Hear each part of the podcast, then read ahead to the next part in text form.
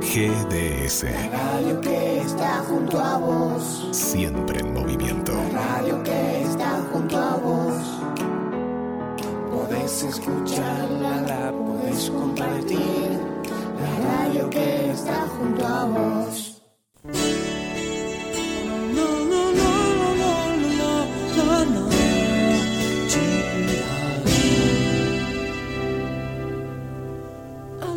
Los jardines me llama sin cesar.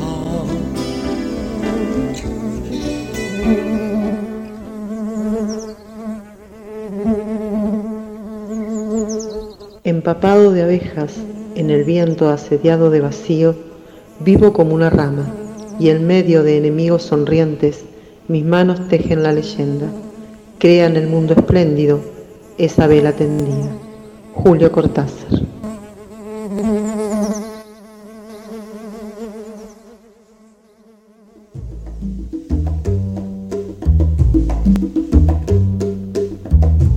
Bienvenidos, bienvenidas y bienvenides a la colmena del programa número 3 de ¿Cómo duermen las abejas? por GDS Radio, un programa de biodiversidad, humanidad, cultura y deseos. Algunas entrevistas, música y siempre alguna sorpresa puede aparecer. Me presento, mi nombre es Carla Rosa y seré la, la obrera que produce y conduce este programa, siempre acompañada por nuestro operador Guillermo San Martino. Quieren comunicarse, pueden hacerlo al 223 42 46 6 46.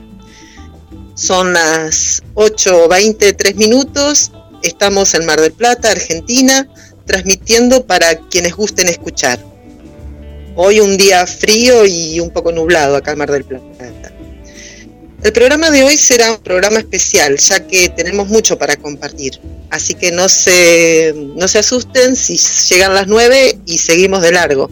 Acá el operador nos dio permiso y, y vamos a poder extender el programa. Hoy es un programa muy especial. Esperemos que, que salga como, como teníamos pensado. Bueno, empezamos conociendo un poco más de las abejas y luego tendremos una entrevista que le realicé a Edison Bentancur Garín, obrero uruguayo y testigo eh, en el juicio por los hechos ocurridos en el marco del Plan Cóndor y Automotores Orleti 2. Bueno, les invito a, a escuchar eh, lo que traje para hoy para comenzar el programa. ¿Cómo duermen las abejas? ¿Tienen conciencia social? ¿En qué, ¿En qué condiciones trabajan las abejas? Cuando se corta la entrada de néctar, las abejas se vuelven algo agresivas, pero cuando ingresa mucho néctar, combinado con mucho calor, alta humedad atmosférica, poca ventilación del colmenar por malezas y otros obstáculos, mala aireación interna de la colmena y falta de espacio para colocar el néctar y procesarlo, se produce una sobrecarga de trabajo de día y de noche que agota a las abejas, dejándolas prácticamente estresadas. El debilitamiento de las abejas, sumado a la pérdida de longevidad, deja expuesta a la colonia a sufrir el acoso de los parásitos que encuentran más propicio el medio para invadir y contraer cualquier enfermedad. El mismo desconcierto que produce el gran esfuerzo de la colonia hace que las abejas defensoras o sanitarias de la colonia, al tener que colaborar con la ventilación, la colecta de néctar o de polen, abandonen sus tareas habituales, dejando a la colonia expuesta al acoso de parásitos, bacterias, hongos o virus. Y además, se pretende cosechar o trasladar a las colmenas en estas condiciones, la situación se puede volver incontrolable. La única solución que se puede dar es dar más espacio, mucho más espacio en la colmena donde colocar el néctar. Igualmente, las colmenas deben estar en un lugar ventilado, sin malezas, y las colmenas cumplen con otros requisitos de buena ventilación, así y buena Simplemente hay que dejarlas trabajar y recién cosechar cuando pasa el intenso flujo de néctar.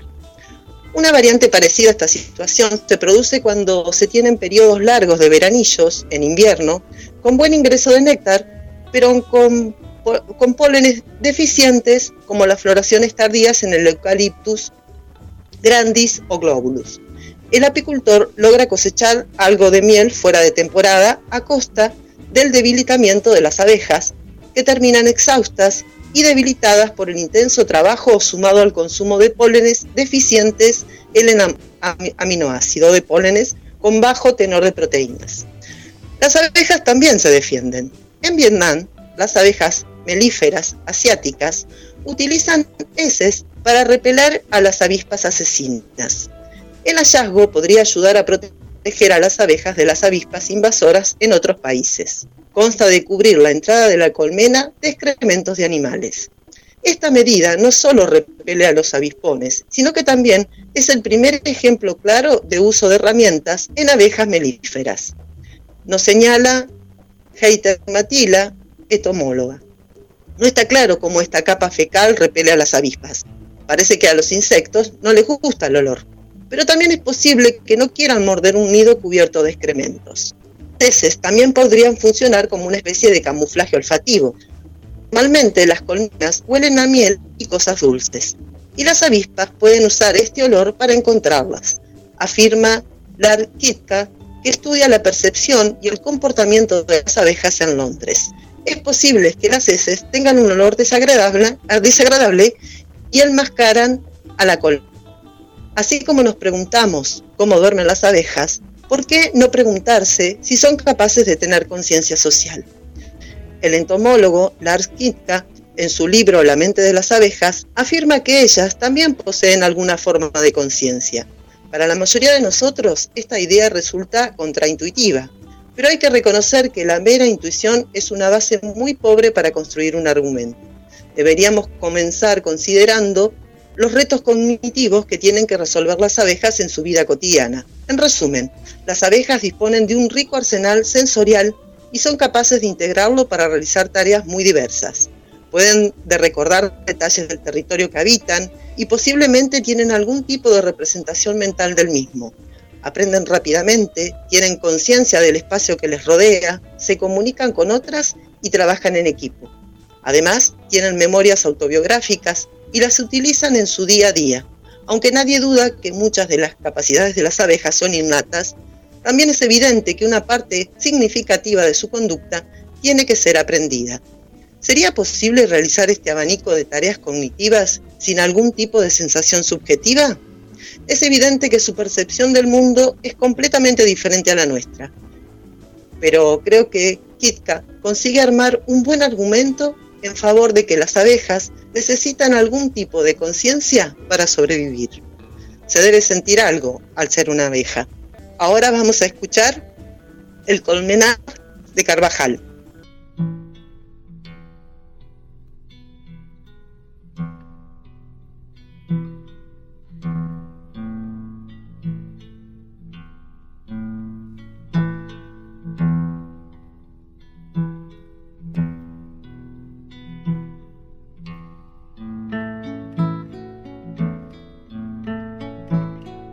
Aquel rincón del patio lo chijeteaba de rojo el viejo y visco silencioso. El jazminero nos gritaba diciembre, fiesta, familia, vecinos, floreciendo y tomando el pueblo con cantidades de jazmineros que reventaban en el verano una generosa ternura de conejitos, nardos, clavelinas, conseguían tus manos cansadas regando con agua llovida cada atardecer. Tus lentes, tu sonrisa gordita, tu batita liviana y aquel corazón más grande que el pecho. Vuelo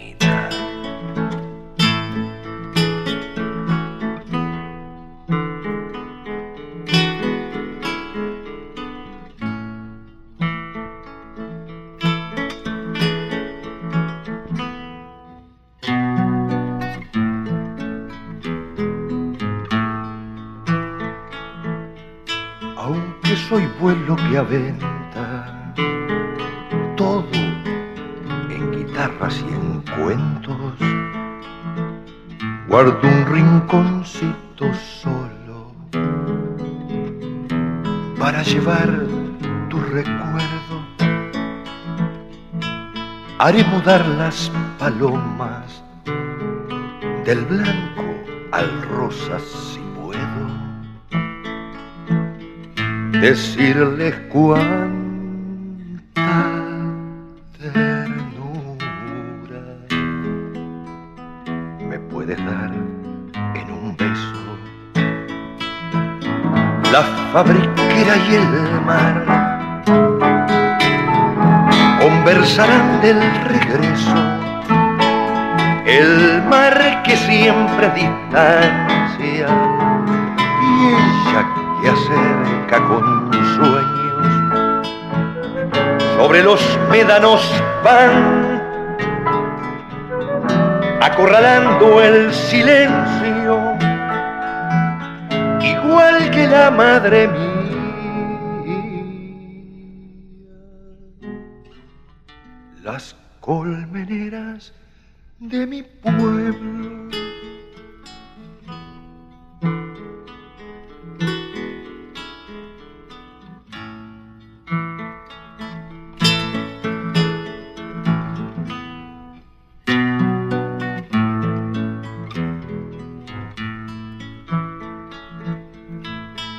arrabal de violetas clarearon tus pensamientos cuando acunaste mi infancia en la rosa de los vientos. Nunca podrán soledades arrasarnos el destierro, porque tenemos amores sembradores de buen tiempo. La fabriquera y el mar conversarán del regreso. El mar que siempre es distancia y ella que acerca con sueños sobre los médanos van acorralando el silencio, igual que la madre mía.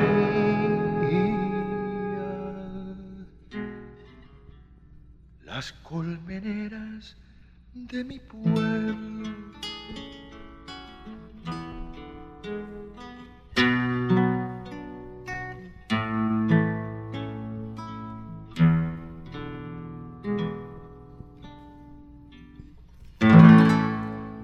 Con Edison Bentancón Garín, obrero uruguayo, testigo en el juicio por los hechos ocurridos en el marco de la operación Plan Cóndor y Automotores Orletti 2. Hola Edison, buenas noches, ¿cómo estás? Para empezar, eh, nos gustaría que nos cuentes cuáles fueron tus primeros trabajos allá en Uruguay. Hola Carla, eh, ¿cómo estás? Gracias por recibirme y también a todo el grupo de la radio. Mi nombre es Edison Bentancur. Bueno, te cuento que, Carla, que mis primeros trabajos fueron en distintos lugares, almacenes, y también trabajamos en el campo, plantábamos verduras con mi viejo, mi padre, Al- Lulo, y mi hermano Al- Ademir, también con mi- algunos primos. Luego empezamos a vender verduras en nuestra ciudad todos los, todos los días en distintos lugares. Después en el año 69 entré a trabajar en la fábrica textil cuando tenía 14 años. Eh, la fábrica textil se llamaba Campo Mori y en mi ciudad, en Juarlacase, Uruguay. Ahí trabajaba como jardinero.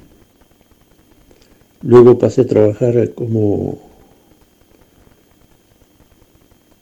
en el lavadero de, de lana. También recuerdo que cuando trabajaba como jardinero teníamos los vestuarios junto a los albañiles y cuando habían asambleas sindicales y había una hora de paro, los compañeros del sindicato informaban por qué se, se estaba haciendo dicho paro. Luego, cuando terminaban las, las asambleas, los compañeros albañiles, ellos no se atrevían a ir a la asamblea querían que yo les informara, pero yo les contaba todo lo que pasaba y que también fueran ellos a, dichas asambleas que podían también hacerse socios del sindicato y participar en la asamblea. Luego con el tiempo muchos se hicieron socios del sindicato y empezaron a ir a, algunos, ya que muchos no se atrevían a, hacer, a hacerse socios del sindicato por temor a los capataces y a los dueños de la fábrica. Allí trabajaba yo y todos los compañeros que trabajaban en la fábrica, que éramos unos 3.000 compañeros, y habían eh, tres o cuatro turnos, mucha gente, y cuando había una asamblea participaba mucha gente, ¿no? Eh, y también eh, luego otros compañeros que se hicieron del sindicato siguieron siempre firmes ¿no? en, el, sindicato. También recuerdo el día que me llamaron los directores de la fábrica para contarme cómo sería mi trabajo allí entre la, la fábrica. Y fui a la oficina con mi, con mi mamá que se llamaba Corina, toda la conoció por Cora. Ella venía de una familia sindicalista, ya que mi tío Juan Garini, mi padre y, otros compañeros de la fábrica textil habían hecho la, la gremiación obrera textil de Juan La Casa. Eh, después de dicha reunión eh, con los jefes del personal de la fábrica, ¿no? Eh, me informaron cómo iba a ser mi trabajo y lo que iba a hacer y, y salió uno de los jefes y me dice, Betancor, dice, qué falta de respeto para mí el señor Baña. Y yo le digo, este, con mis 14 años, le digo, pero ¿cómo? Si yo no hablaba nada, le digo, no abrí la boca mientras ustedes hablaban. Eh, ¿cómo le iba a faltar respeto, no? Dice, no, dice, tenía las manos en la cintura, dice. Y una falta respeto para mí, el señor Baña. No, le digo, eh, mire, eh, yo aquí vengo a trabajar, le digo. Y y no aprender respeto, le digo, porque con el respeto que me enseñó mi padre y mi madre, me alcanza y me sobra, le digo. Y entonces el hombre enojado, ¿no? Dice, pero Bentancor, dice, no has entrado a la fábrica ya estás afiliado al sindicato. Y así siguieron los años y en el año 73, el 27 de junio, se hizo una huelga general en Uruguay por el golpe militar, que este año se cumplen 50 años, que en esa huelga general de todo el pueblo uruguayo, los obreros, las obreras, los estudiantes, las estudiantes y todo el pueblo, eh, en general, porque todo, distintas empresas, eh, todo lo que conllevaba a todo lo que fuera empresas y todas cosas del Uruguay. Eh, se levantó todo el pueblo uruguayo, ¿no? Y ahí fueron muchos compañeros, después de la huelga, destituidos eh, por pertenecer al sindicato, a nuestro pueblo y en todo el Uruguay, ¿no? Eh, eh, como era mucho que no fuimos destituidos, fuimos mandados al seguro paro. En el seguro paro a muchos les pagaron, yo todavía estoy por cobrarlo.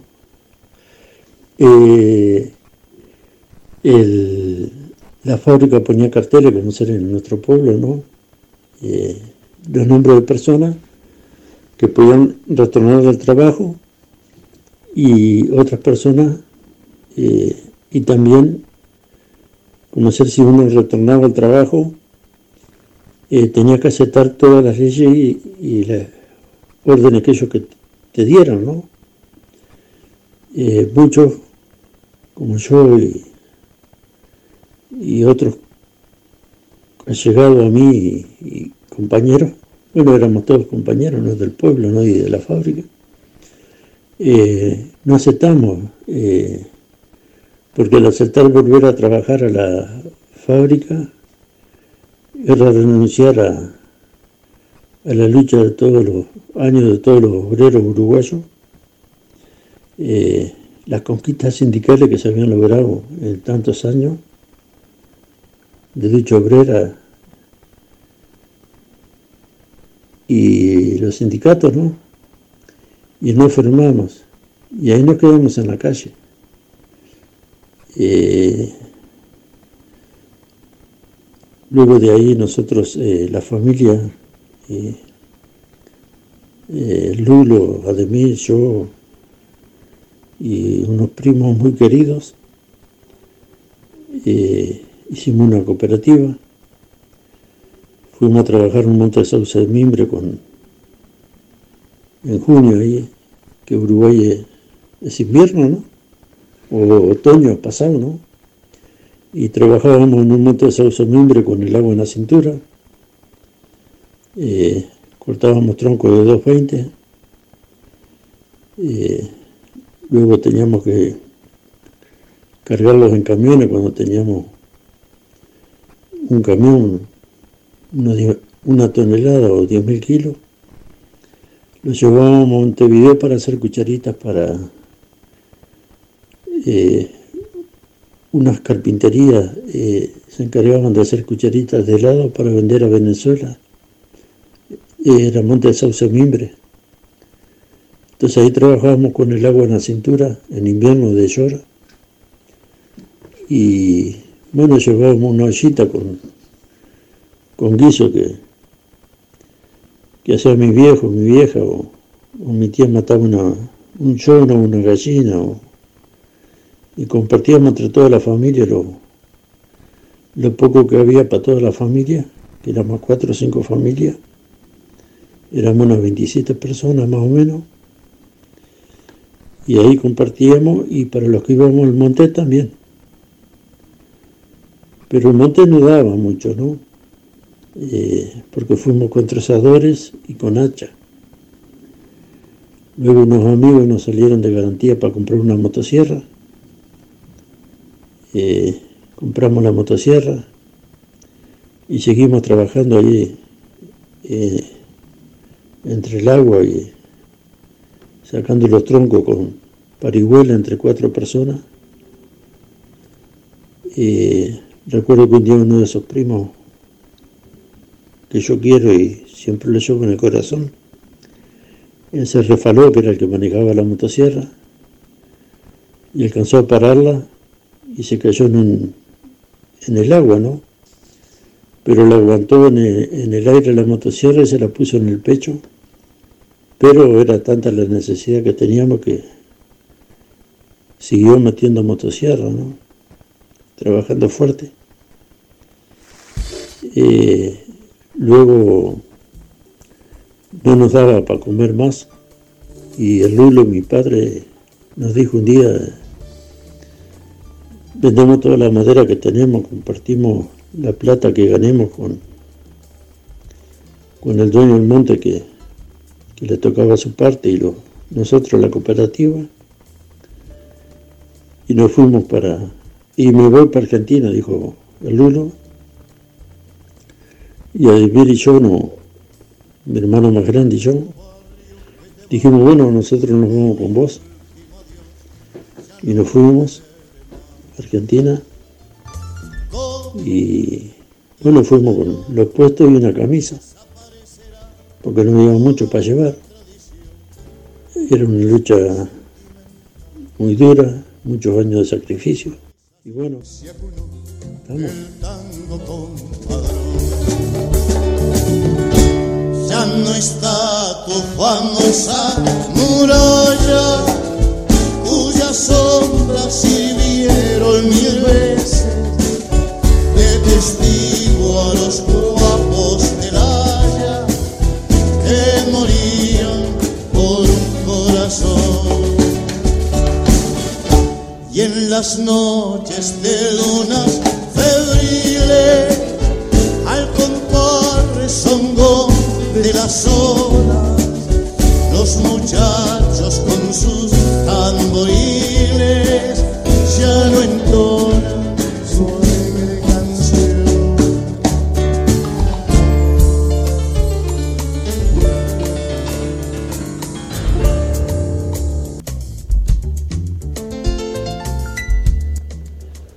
A partir de 1967 se produjo un proceso de brutalización de la política uruguaya, con el desarrollo de prácticas autoritarias de poder en las que permanentemente se invocaba un estado de necesidad para defender la soberanía interna.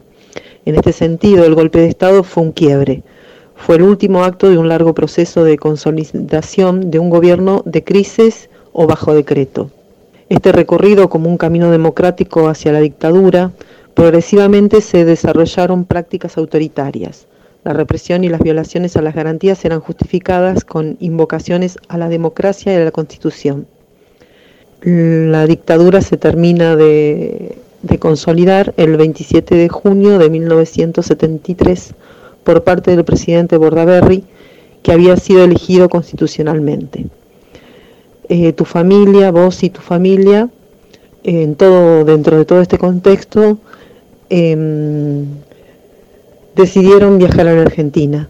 ¿Cómo, cómo fue ese proceso? Sí, Carla, eh, mira, eh, a la Argentina tomamos la decisión de, ir porque mi viejo duro ya había vivido ahí cuando él tenía 29 años. En Uruguay nosotros ya habíamos intentado trabajar eh, por nuestra cuenta y la situación no daba más, ya que Lulo también había sido despedido de su trabajo, porque él también era delegado sindical, que él trabajaba en la Clusiza, que lo habían hecho los Campomar, los dueños de la fábrica textil, y mi viejo trabajaba como portero. Ade- Ademir y yo también fuimos eh, mandados al seguro de paro y la persecución aumentaba al haber estado yo preso político a la edad de 17 años y todos despedidos. Y ahí nos fuimos para Argentina con el pasaje de ida y unos pesos uruguayos. Al llegar a la Argentina, nos fuimos a la casa de una hermana de, de Lulo, papá, y ella no estaba, y solo teníamos unos pesos uruguayos. Pero justo vino un muchacho y se puso a hablar con nosotros, y resultó que era amigo de mi primo y conocía a Lulo de cuando él había estado vivido ahí en Argentina, ¿no? Y le comentamos lo que nos pasaba, que no teníamos dinero argentino, ya que teníamos unos pesos uruguayos. Entonces nos prestó unos pesos argentinos y pudimos llegar al barrio Ballesteres, que vivían unos tíos míos y primos que nos recibieron recontentos y ahí pasamos unos días muy lindos. A los pocos días Lulo ya había conseguido trabajo en una hilandería en la en una de las tantas partes de, de una fábrica textil. También en, en Argentina vivíamos y ya había pasado por un hotel y había conseguido dos piezas, ya que en ese intermedio había llegado un primo muy querido de los que habíamos trabajado en el monte. Entonces compartíamos las dos piezas y ahí nos acomodamos todos y conseguimos distintos trabajos. juntamos dinero para que Lulo pudiera viajar a Uruguay y ayudar a, a la Cora, a, a, mi mamá, ¿no? Y a mis hermanos más chicos, que habían quedado en Uruguay. Luego mi viejo Lulo trajo a Ricardo, mi hermano, que también empezó a trabajar en una fábrica y así entre todos eh, pudimos traer a mamá, mi hermana y a mi hermanito más chico, ya que yo ya había conseguido una pensión para ellos. Luego después de unos meses conseguimos una casa en el barrio Loma Hermosa y ahí nos mudamos. Era en la calle Río Bermejo y Agustín Magaldi. Y allí eh, Después que se mudaron a la casa de, ubicada en Río Bermejo y Agustín Magaldi, eh, sucedió el secuestro a tu hermano eh, Walner Ademir Bentancor Garín, eh, hoy detenido desaparecido. Eh, ¿Querés contarnos lo que sucedió? Nos mudamos para la, casa que quedaba en Río Bermejo y la dirección en el barrio Loma Hermosa, eh, y en la calle era Río Bermejo, esquina Agustín Magaldi. Y yo, como todo el tiempo que habíamos vivido en Argentina, trabajábamos 12 horas eh, diarias, de las 6 de la tarde a las 6 de la mañana, y nos pagaban 18 horas por día, ya que trabajábamos con un carro haciendo hilado. Eh, los sábados y domingos, si trabajábamos, eh, nos pagaban 36 horas. Trabajábamos, siempre de las 6 de la mañana a las 6 de la tarde. De las 6 de la tarde a las 6 de la mañana.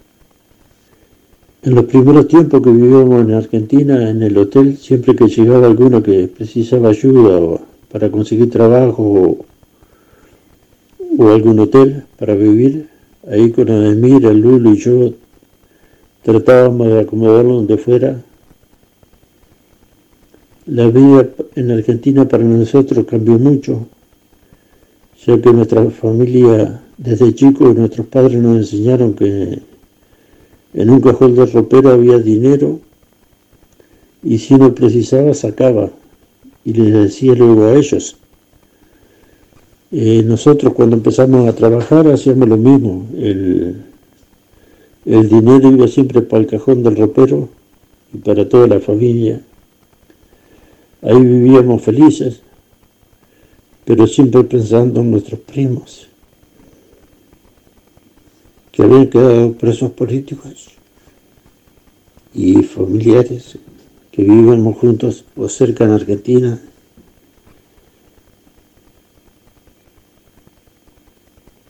Muchos compañeros del gremio de nuestra ciudad.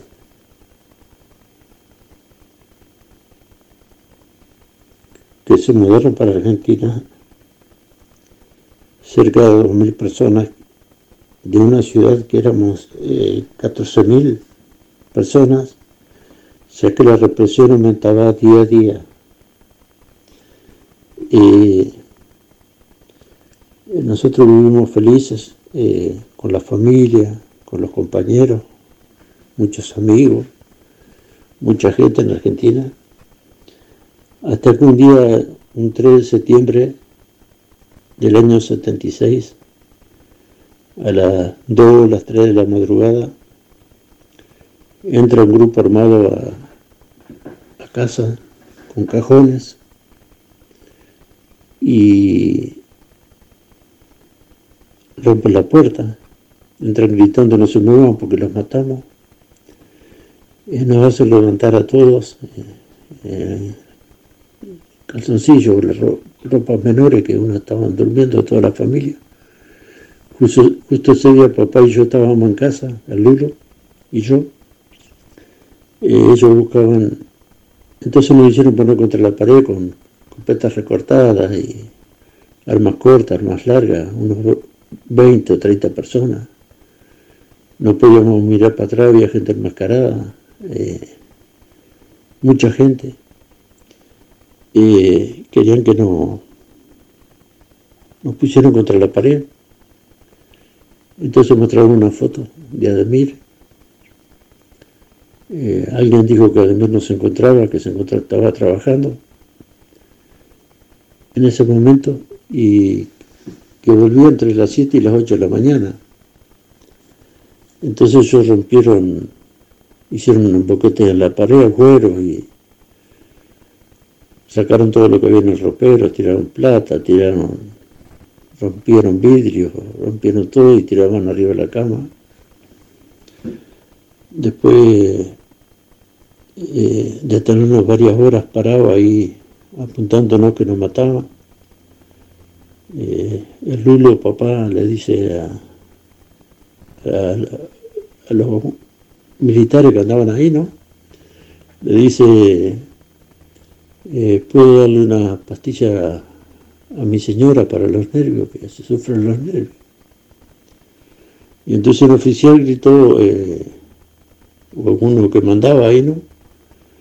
Eh, que la señora tome la pastilla y que se ponga una pollera un vestido. Entonces papá justo se da vuelta y ve la cara de, de Nino Gabas, un militar uruguayo, que fue y se presentó en, la casa cuando me detuvieron a mí. Y papá lo reconoció, ¿no? Pensó, ¿cómo? Estoy loco. ¿Cómo, ¿Qué hace Gabazo acá en, en Argentina? Si Gabazo fue, se me presentó con una cédula en, Uruguay. Tengo que estar loco. No, no, puede ser real. Eh, pensó él entre sí, ¿no? Después nos contaba, ¿no?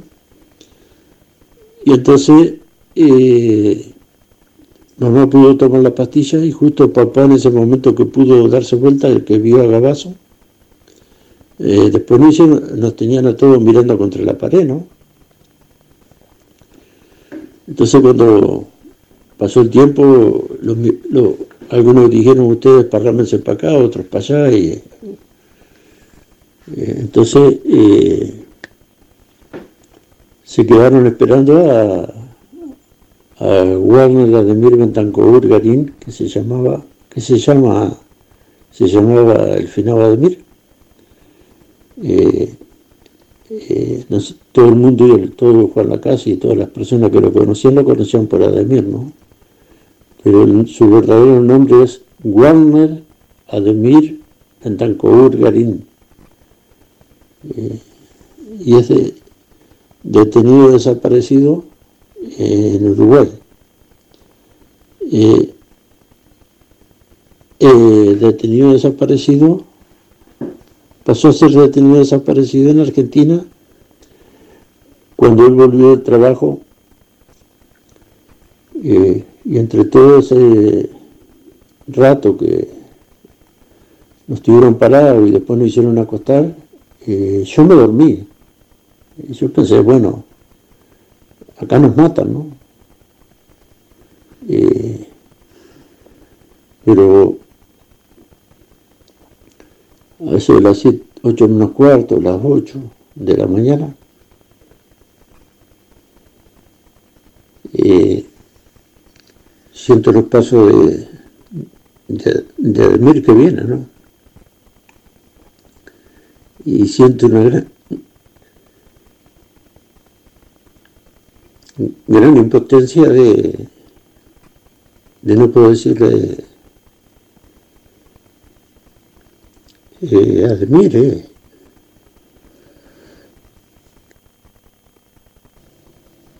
Bueno, y en ese interín yo me dormí y entonces después de las 7 o las 8 de la mañana siento los pasos que vienen de la de ¿no? Eh, por, la, por la vereda. Y siento una gran impotencia de no poder decirle a Ademir, eh, te, están, te están esperando porque no estaba en juego la vida de, Ademir solo, sino estaba en juego la vida de Pedro, de Mirna, la Cora, Luto, Ricardo. yo yo en ese momento no, no pensaba, ¿viste? que el mí ni, me importaba. Eh,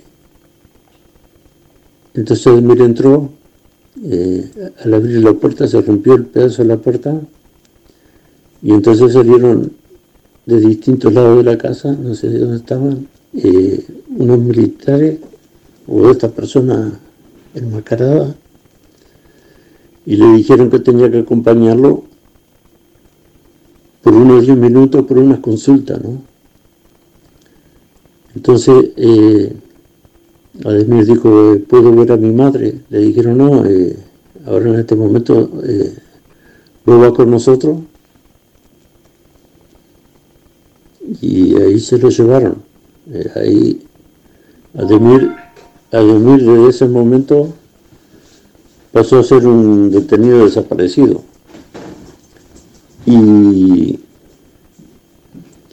nosotros los 10 minutos de, de que entonces ellos gritaron, eh, si salen para afuera, el, eh, en menos de 10 minutos, 5 minutos, los matamos, ¿no?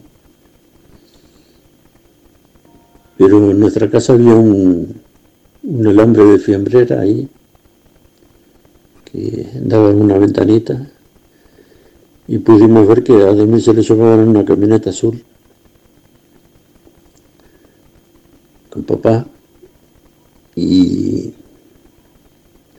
entonces al, al instante, eh, cuando ellos se fueron, salimos y fuimos a denunciar a la comisaría Eufrasio Álvarez, que quedaba en la avenida Márquez, y ahí el, comisario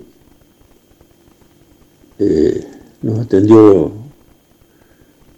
enfocado, enojado, qué queríamos y por qué íbamos a la comisaría. Entonces eh, le dijimos que andábamos buscando a mi hermano que había ido un grupo de gente armada con armas cortas, con armas largas, que no habían tenido cuatro o cinco horas secuestrados. hasta nos hicieron acostar en las camas, nos pusieron copetas de caños recortados y metralladora y eh, yo me dormí con el caño de la escopeta, ¿eh? Entonces, eh, cuando fuimos a la comisaría, este, este oficial del ejército, de la policía, el comisario Muñoz me parece que era, primero no, no nos quería dar información, pero papá le dijo, el Lulo, le dijo, ¿cómo no nos va a dar información? Dice, si, si usted es la autoridad, dice, tiene que saber qué pasa acá en el barrio qué, no pasa, ¿no? Entonces el, el, el, el, oficial, el, comisario este de la comisaría ahí, sacó una pistola, la puso arriba de la mesa y dijo que había sido un operativo en conjunto con el ejército argentino y la policía del barrio ahí, eh, que no podía darnos más información.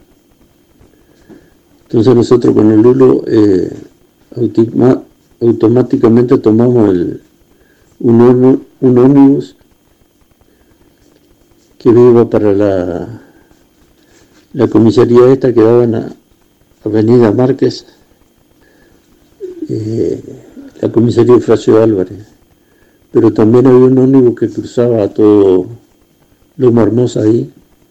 Tomamos ese ómnibus y fuimos a parar a la ruta 8 y nos fuimos a Campo Mayo. Y en Campo de Mayo ahí se ve que era un colimbo o algo, ahí le preguntamos si habían entrado camionetas y gente y dijo que sí. Entonces le dijimos si podía averiguar a ver si habían llevado a Demir o a mi hermano. Entonces el, recluta entró para adentro y al rato salió vestido civil. Nosotros nos quedamos esperando ahí Y el recluta se tomó el ómnibus y se fue para el lado de San Miguel o para no sé qué barrio. Entonces se asomó un, un oficial del ejército ahí por, por atrás de un corralón y dijo, ¿qué están haciendo y qué esperan acá? Dice que son las militares. Nosotros dijimos, estamos esperando información de, a ver si trajeron a mi hijo, dijo, papá no, Warner Ademir Betancourt Garín. Entonces el oficial este nos, nos amenazó que no fuéramos y tomamos el ómnibus para que iba para San Martín y nos bajamos ahí en Loma Hermosa y nos fuimos para casa junto a toda la familia que estábamos todos, toda la familia, mamá y y Ricardo y Pedro y Mirna y todo asustados, ¿no? Pero yo creo que eh, todos los vecinos del barrio salieron a barrer y a... Creo que eso quizás eh, hizo que todos nosotros, la familia, no, nos salváramos, ¿no? Yo creo que ellos fueron a matarnos, ¿viste? A toda la familia esa noche. Pero como Ademir llegó de día, pobrecito.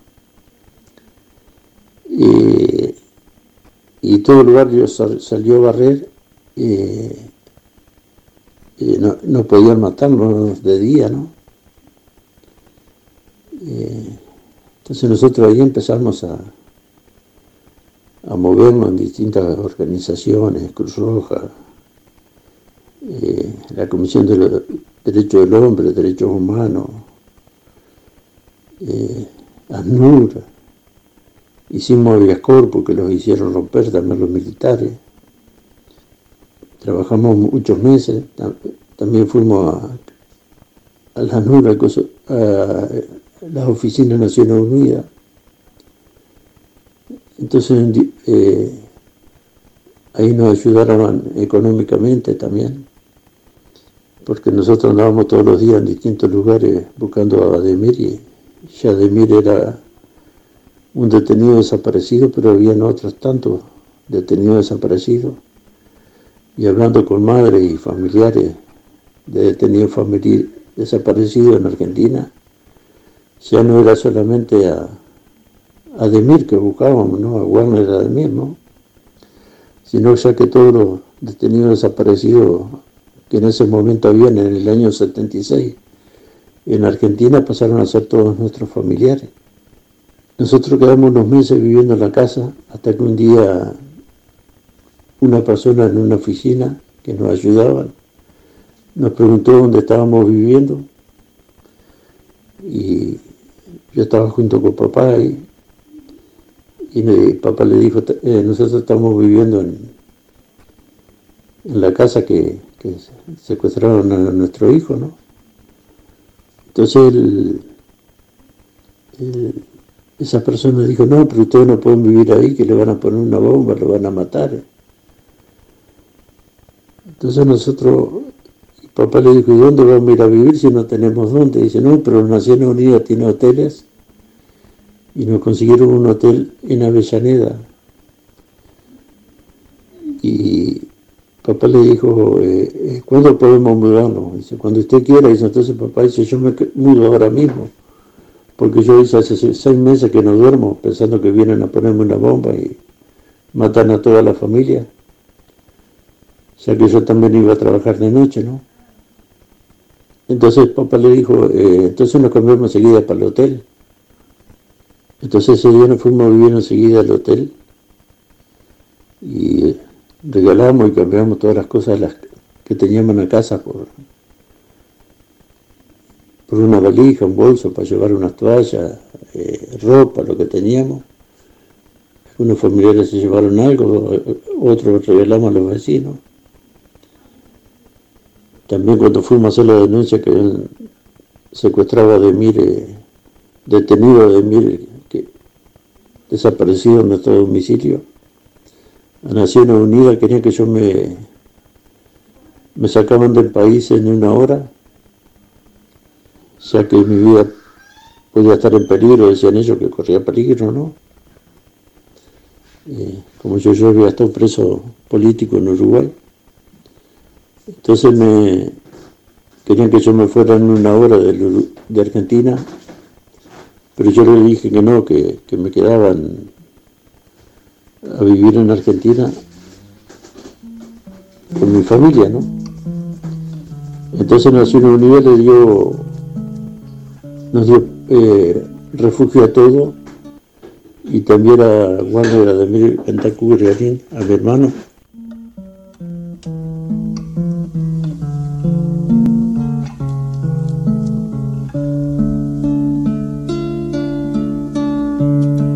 Aquí están nuevamente mis hijas a mi lado.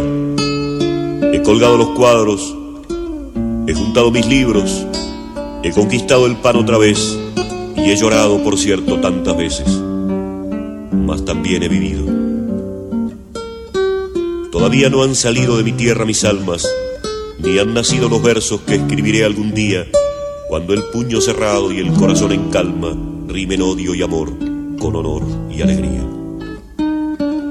Poco tiempo ha pasado para que el asco cese, para que el desconcierto de los menos se vuelva certeza y aparezcan los que hoy no comparecen, esgrimiendo su cara personal, una huelga, una víctima, un jueves, un hombre torturado, un muerto inolvidable, una mujer violada, un asunto pendiente, o esgrimiendo un pecado hasta morir. Doy fe, mis versos no son nada. Pero he vivido, He sido de los más un ingenuo cantor salido al mundo con unas pocas fotos, un libro, unas memorias escritas en cuadernos que hablan de mí. Historia la están haciendo otros. Ni siquiera quería saber de nuestros muertos, sus nombres ni sus días en qué fecha acabaron. Facturé dos valijas en el triste aeropuerto, como si en ellas fuera mi corazón cerrado. Yo había estado viviendo, metafísico y lento, sin entender gran cosa de lo que sucedía. Pensaba que rimando dolor con sufrimiento, conjuraba la secta soldado policía.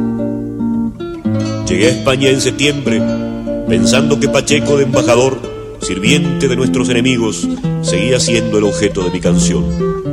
No tengo más que una voz y un fuerte corazón por testigo.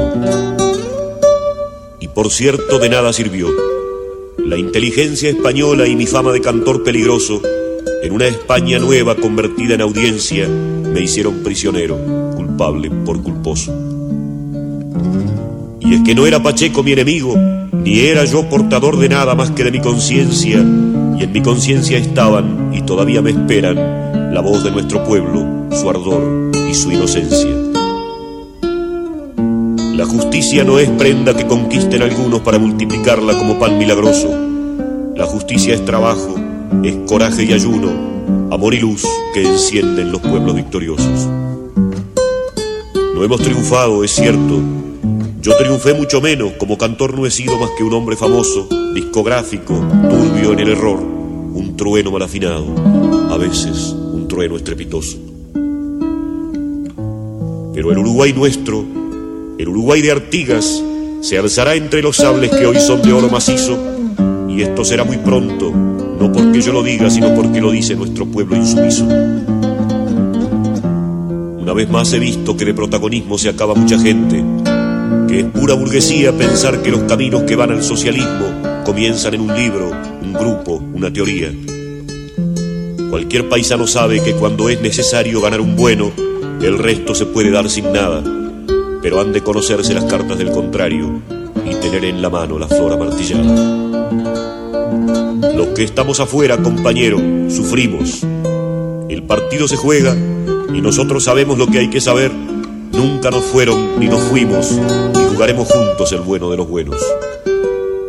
Somos muchos en Francia, en Holanda, en España. Yo les escribo ahora en tierra mexicana, pero estos versos nacen allí donde la entraña de nuestro pueblo engendra la historia de mañana. Hace poco que Pedro se murió en Nicaragua Ayer mismo llegaron los diarios clandestinos del Uruguay. Hoy lunes, la ciudad de Managua me recibe y me extiende la mano de Sandino. Desde el pasado viene un hilo de sangre, sube desde el otoño al puño del verano.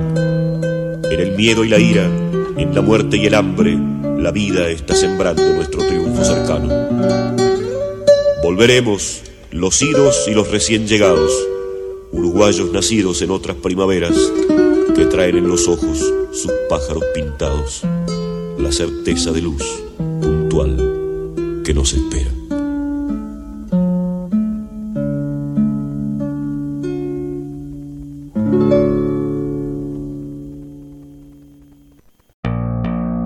Cerámica El Hornero. Artesanías en cerámica y madera. Tazas, platos, jarros, trabajos en torno alfarero y escultóricos combinados con madera. También realizamos pedidos personalizados. Hacemos entregas sin cargo dentro de Mar del Plata. Comunicate al 153 02 2129 o visitanos en nuestras redes Instagram y Facebook.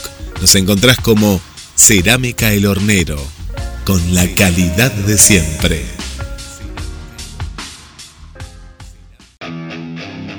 JCR Fusión, Herrería, trabajos a pedido, muebles, barras, escaleras, herrería, carpintería. Comunicate ahora mismo al WhatsApp 223 619 8073. Búscanos en las redes sociales, Instagram y Facebook JCR Fusión. ¿Cómo duermen las abejas? El descanso o sueño en las abejas hace que se reduzca el metabolismo. Debido a ello, se produce un ahorro de energía. Algunos estudios sugieren que también les ayuda a recordar la ubicación de lugares visitados con anterioridad. Por eso te invitamos a escucharnos todos los martes de 20 a 21 horas por GDS Radio. No te olvides, ¿cómo duermen las abejas? Para quienes nos están escuchando, estamos charlando con Edison Bentancur Garín, obrero uruguayo, testigo en el juicio por los hechos ocurridos en el marco de la operación Plan Cóndor y Automotores Orleti 2. Con la esperanza de encontrarlo a Demir, eh, se exiliaron hacia Suecia. Contanos cómo fue la experiencia ahí. Bueno, Carla, eh, como te contaba, nosotros nos vimos obligados a abandonar la Argentina, ya que el 24 de marzo de 1976, Videla y todos sus cómplices, tanto militares como civiles, civiles dieron el golpe de Estado a la presidenta constitucional María Estela Martínez de Perón y desde ese momento ya como había sucedido en Uruguay se terminaban todos los derechos civiles y no, no había libertad de expresión ni garantías individuales y los derechos humanos no existían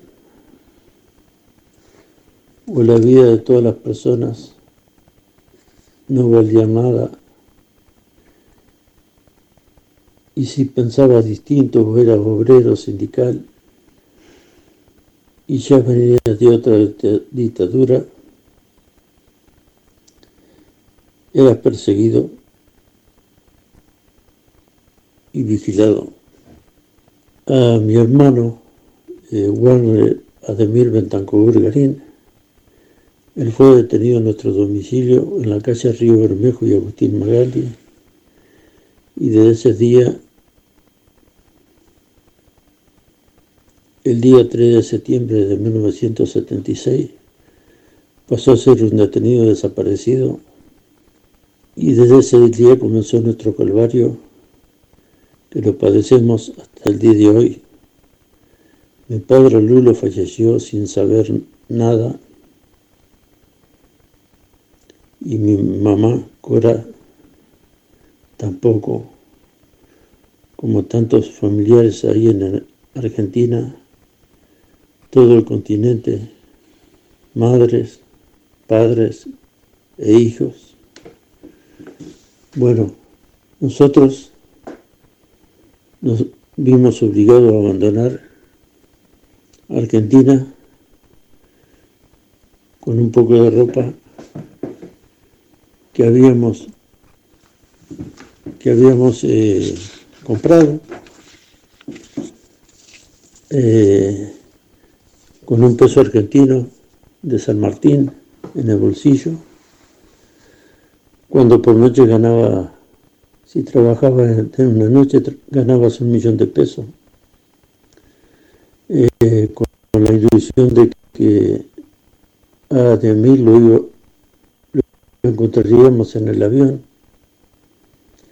dejando a toda la familia, amigos y un país que nos acogió con mucho cariño y toda su gente cuando llegamos del Uruguay.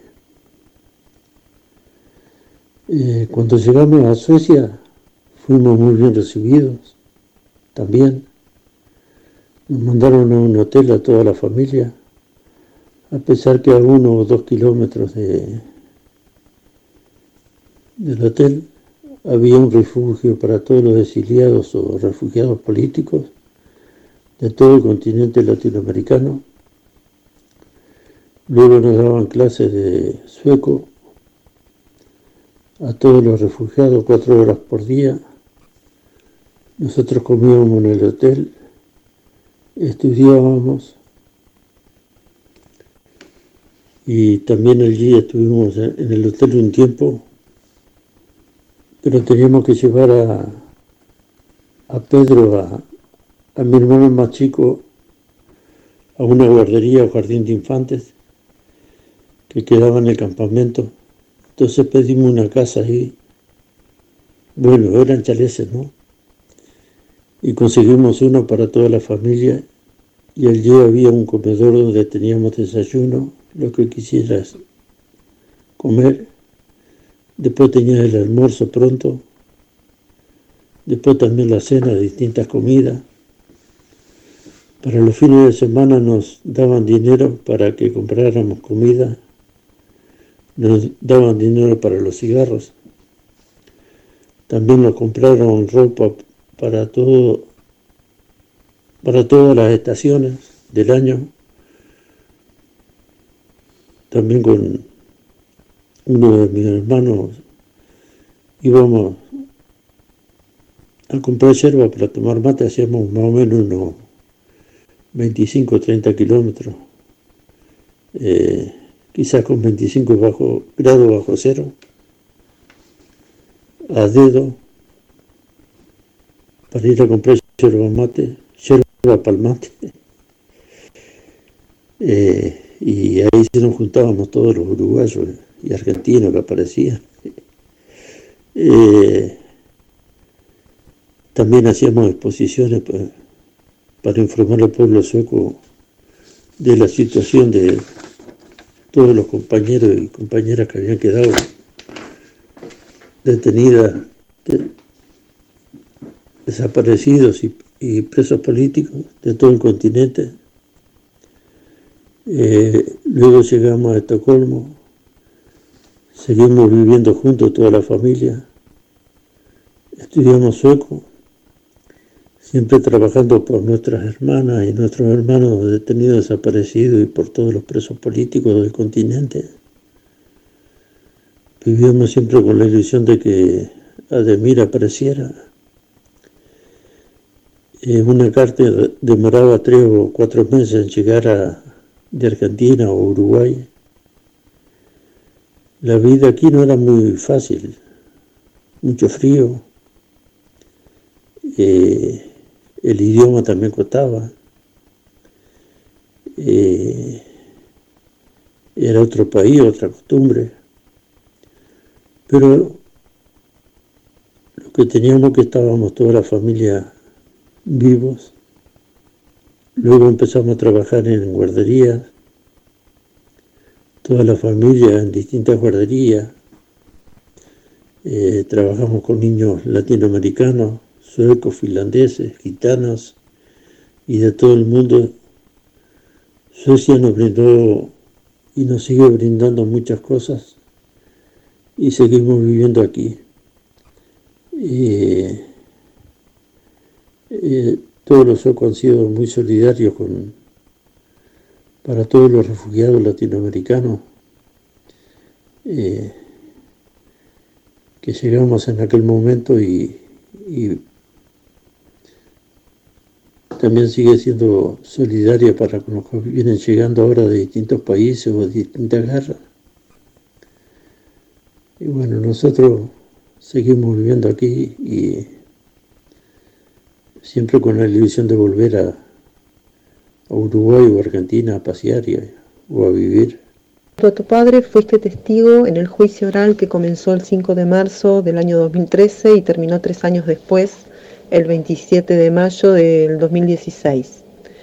Eh, este juicio en su inicio tuvo un objetivo procesal que abarcó los casos de 174 víctimas, 65 de la causa Automotores Orletti, 107 de Operación Cóndor y dos que corresponden a ambas causas. Eh, las víctimas eran oriundas de Argentina, Bolivia, Chile, Paraguay, Perú y Uruguay. Eh, contanos eh, cómo fue la experiencia de ser parte, testigo de lo ocurrido en este juicio. Bueno, te puedo contar que para mí, para Lulo, mi padre, a la instancia que más alta llegamos, después de haber escrito para todo el mundo y haber trabajado con familiares desaparecidos, familiares desaparecidos de detenidos uruguayos, eh, y también haber hecho dicha organización en París en el año 78 eh, Francisco Bantancourt, Corina Garín, eh, participaron en la organización de familiares y detenidos desaparecidos uruguayos, eh, donde ahí recibíamos información para de cada desaparecido que había, o secuestro de niños, o toda la información que nos llegaba desde Uruguay o Argentina. También trabajamos con el comité de familiares, madres y familiares de, detenidas y detenidos desaparecidos de Argentina y otros distintos grupos. Y a nosotros nos llamaron a declarar entre cuatro instancias cuatro veces para declarar en el Plan Cóndor, eh, que fue la instancia más alta que declaramos y a lo más alto que hemos podido llegar hasta ahora. Eh, con papá fuimos eh, a declarar en la Embajada de Argentina, declaramos por videoconferencia más o menos unas cuatro horas yo y otras cinco horas papá Lulo eh, aparte de nosotros y todos los otros familiares que pudiesen, va, que declararon, conseguimos que fueran juzgados todos los cómplices y asesinos, eh, violadores y los que robaron niños en Argentina, con todos los otros cómplices militares de Uruguay, Chile, Paraguay y Brasil, Perú, Bolivia. Capaz que se me quedó algún país en, el tintero. bueno, fuimos y declaramos todo lo, lo que pudimos, dato por dato, y en todos los lugares que habíamos estado que en ese momento yo, me acordaba.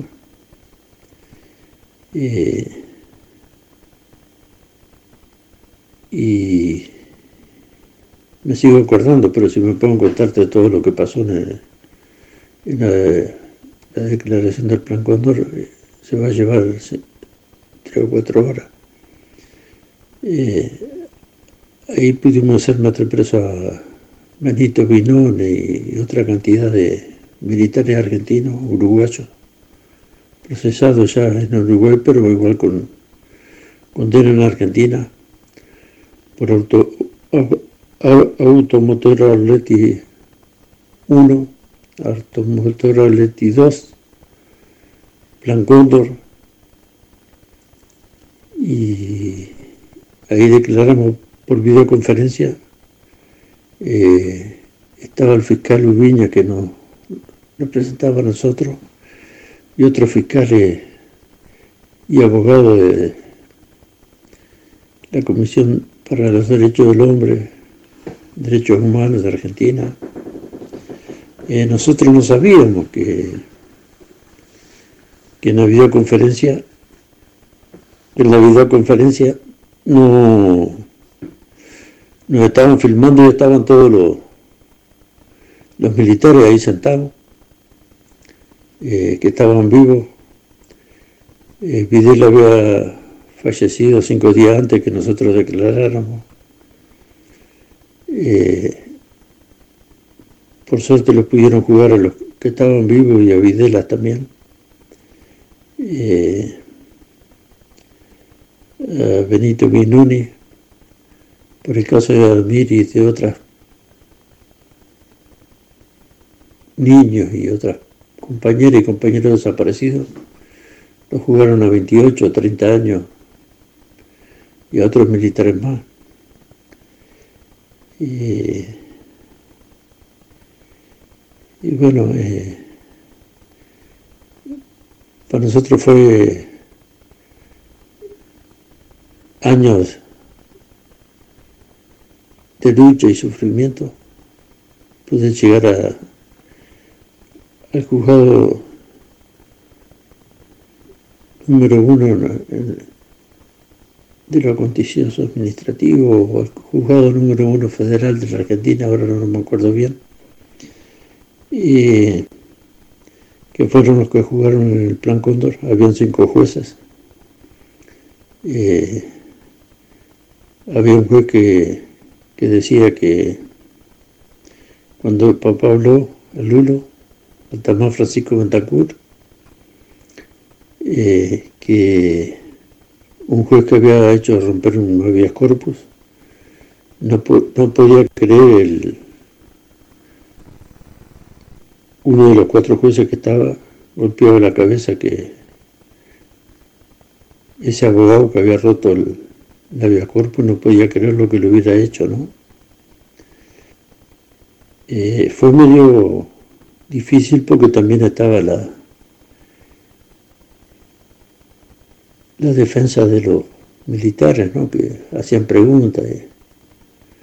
Pero eh, por suerte eh, nosotros estábamos tranquilos y, y como era la instancia más grande, nos habían solicitado en varias ocasiones a toda la familia, pero como no sabían si lo iban a hacer porque si había tanta gente que iba a dar sus testimonios.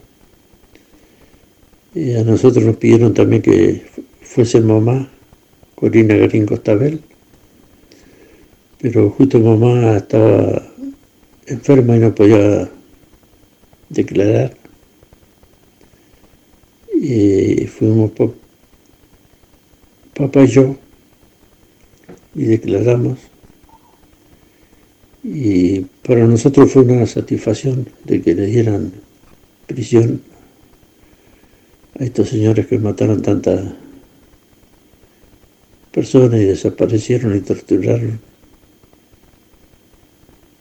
20.000 personas más. Y no es venganza, sino justicia para con los que nunca fueron juzgados, no tuvieron derecho a juicio, ni a defensa, ni a nada. Que solo eran personas que pensaban distinto, que querían que todo el pueblo comiera, tuviera abrigo, no pasara necesidad quizás. Y obreros sindicales. Eh, bueno, hay gente que luchaba por la justicia y por una vida digna para todas las personas. Eh, esto es lo que te puedo hablar del plan Cóndor, así nomás por arriba.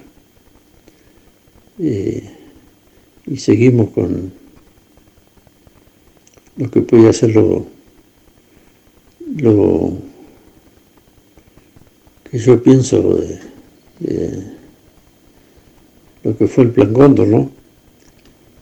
El plan Cóndor fue un exterminio de personas que pensaban distinto de, en todos los países latinoamericanos que tenían otros ideales y por justicia, igualdad y que no hubieran desamparado ni desprotegido, que todas las personas tuvieran derecho a comer y a vivir dignamente, que no les faltara nada, que tuvieran luz, agua, comida,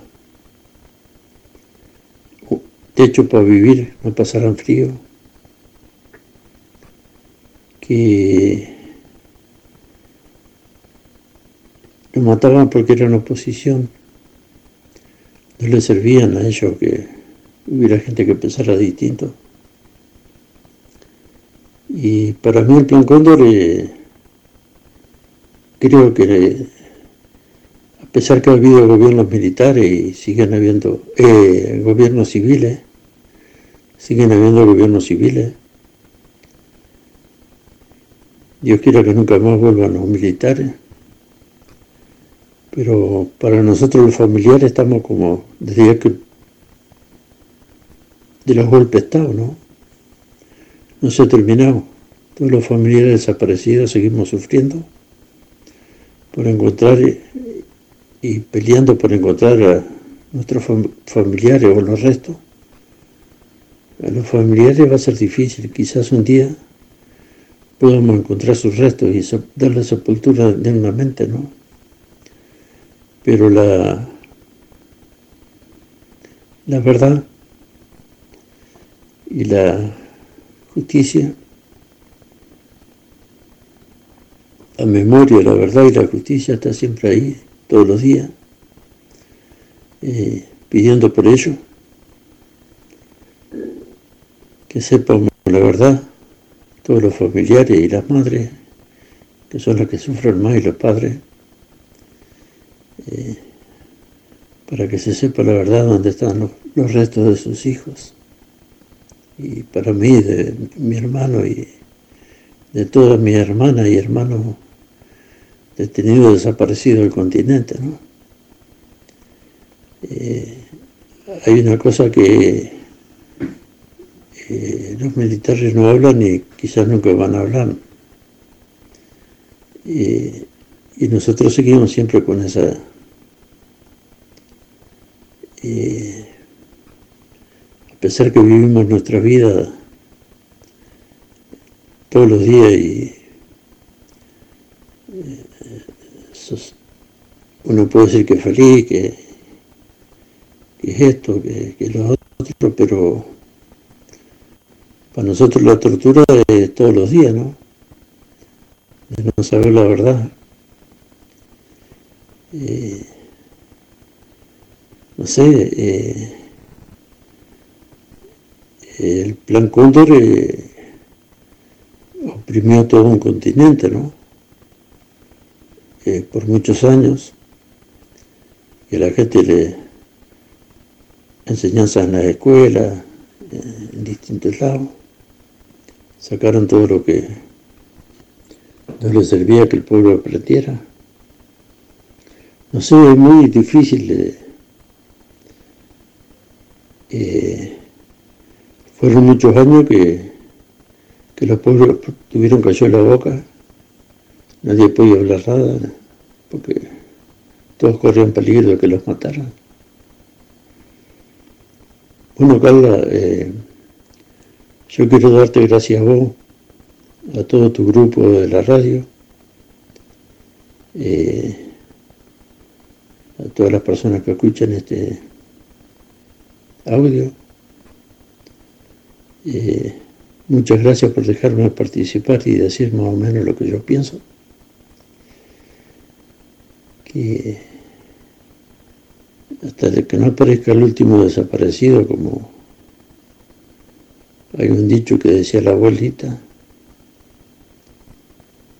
cuando jugaban a las 31, hasta que no aparezca todo,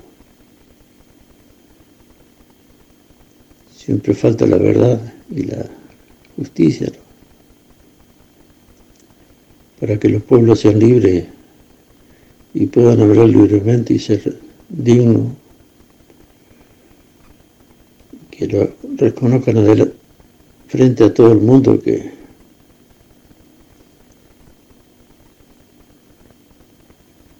que en dichos países hay justicia,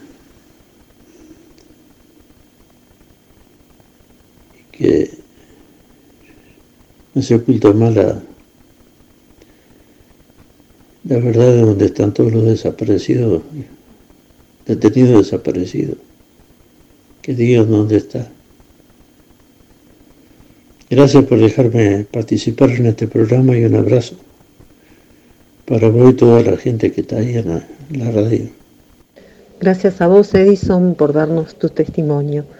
Un abrazo inmenso y eh, gracias, gracias por darnos tu tiempo, gracias por ser testigo eh, de este juicio, ser valiente al testificar y por hacer historia también. Gracias.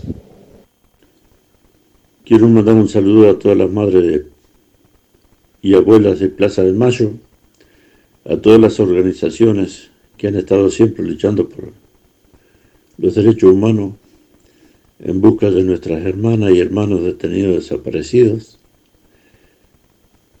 Eh,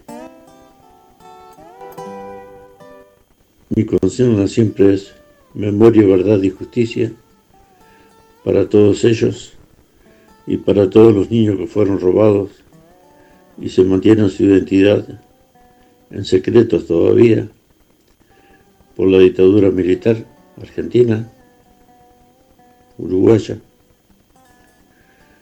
y todas las dictaduras que actuaron en el Plan Cóndor, todos esos niños que estamos, están sin aparecer. Bueno, seguiremos nuestra lucha en todo lo que podamos por memoria, verdad y justicia. Muchas gracias a vos, Carla, por haberme recibido y a todo el grupo de que te acompaña ahí en el estudio, en la radio. Abrazos para todos. Chao. Que están muy mal, que hieren y lastiman, se aprenden en un rato del día.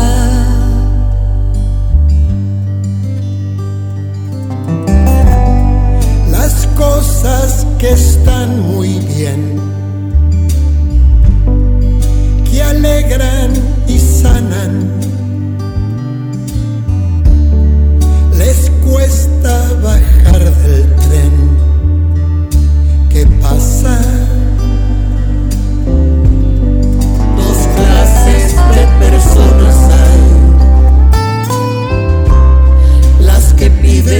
y las que dan, las que hacen y las que nunca hacen nada.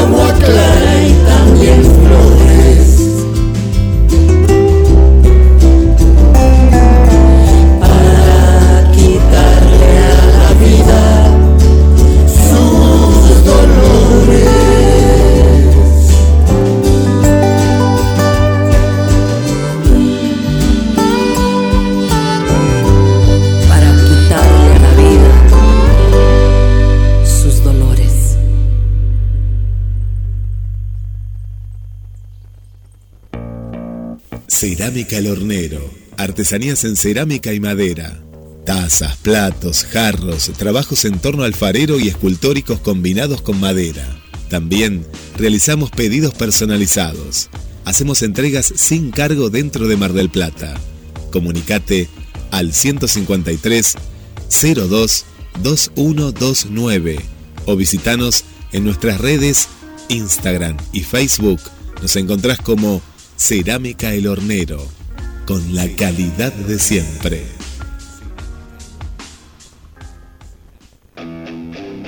JCR Fusión, Herrería, trabajos a pedido, muebles, barras, escaleras, herrería, carpintería. Comunicate ahora mismo al WhatsApp 223 619 8073. Búscanos en las redes sociales, Instagram y Facebook JCR Fusión.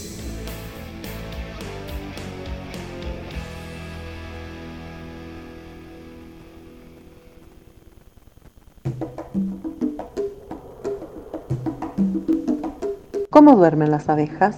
Sin duda, dormir entre pétalos de rosas debe ser la experiencia más maravillosa. A menudo, los polinizadores descansan agotados de trabajar o cuando el calor es intenso. Por eso, te invitamos a escucharnos todos los martes de 20 a 21 horas por GDS Radio. ¿Cómo duermen las abejas? El Cóndor tiene acta de fundación 28 de noviembre de 75. Se rubricó con las firmas de los representantes de inteligencia de Argentina, Bolivia, Chile, Uruguay y Paraguay reunidos en Chile desde el día 25 para la primera reunión. Si bien ningún representante de Brasil firmó ese acuerdo inaugural, se comprobó a lo largo del juicio su cooperación para actividades represivas. La primera causa por los crímenes de la Operación Cóndor comenzó a tramitar en 1999. Llegó a juicio oral 14 años después, acumulada junto a otras dos y con la segunda parte del expediente por los crímenes cometidos con el accionar conjunto de fuerzas argentinas y uruguayas en el centro clandestino de detención Automotores Orletti.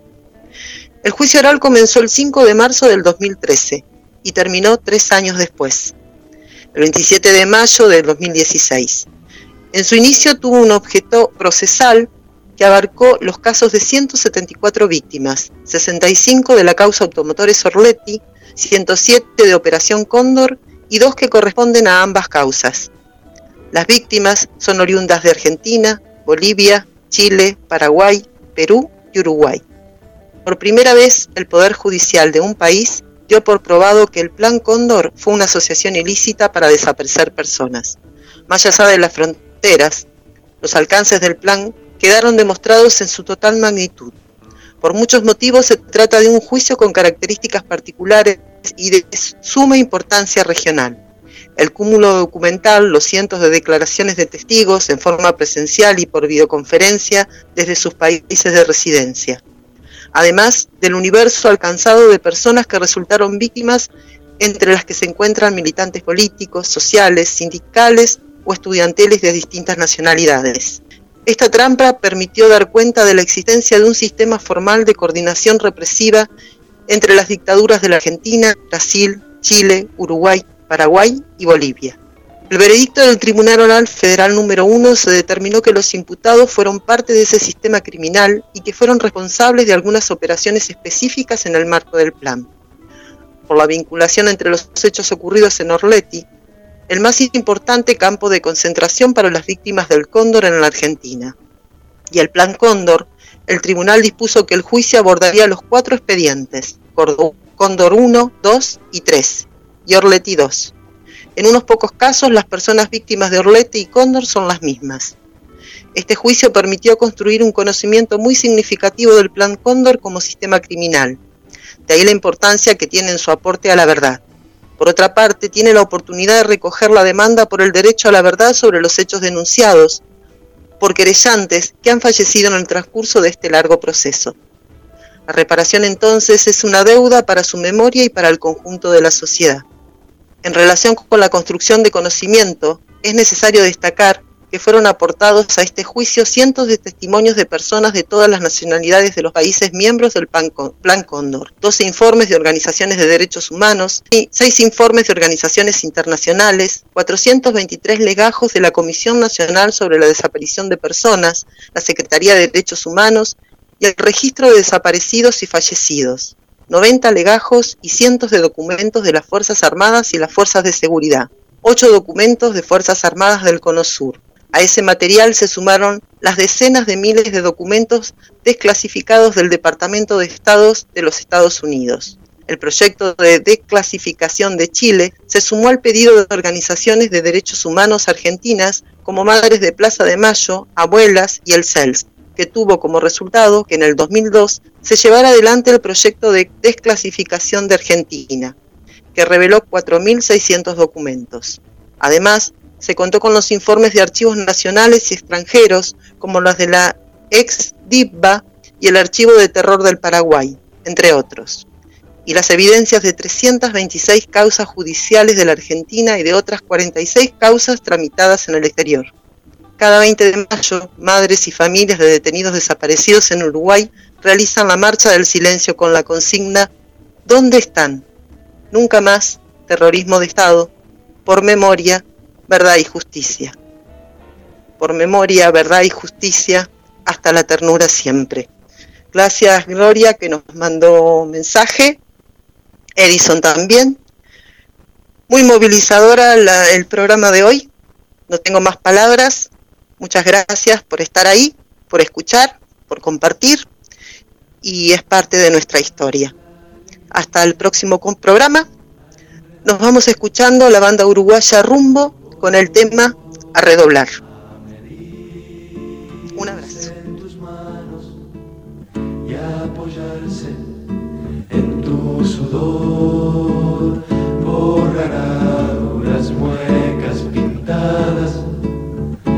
Sobre un frágil cartón de silencio y en aliento de murga saldrá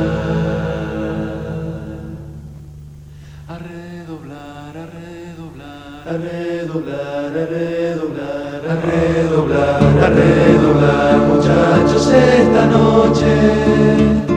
Cada cual sobre su sombra, cada cual sobre su asombro redoblar, desterrando, desterrando la falsa emoción, el la la el beso fugaz, la mascarita de la fe, a redoblar, a redoblar, a redoblar, a redoblar, a redoblar, muchachos, que la noche nos presta sus camiones y en su espalda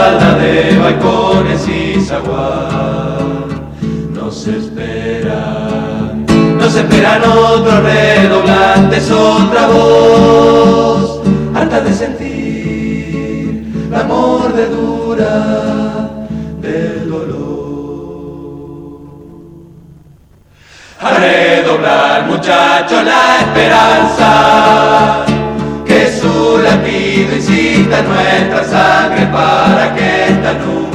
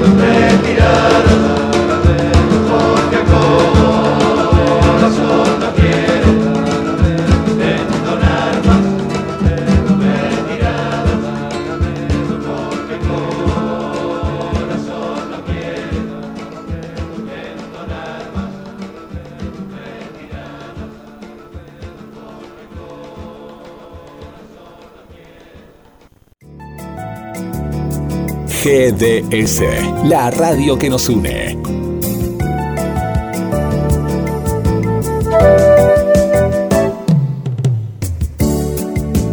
en nuestro aire. La radio que elegiste. www.gdsradio.com GDS. Descarga nuestra app. Encontranos como GDS Radio.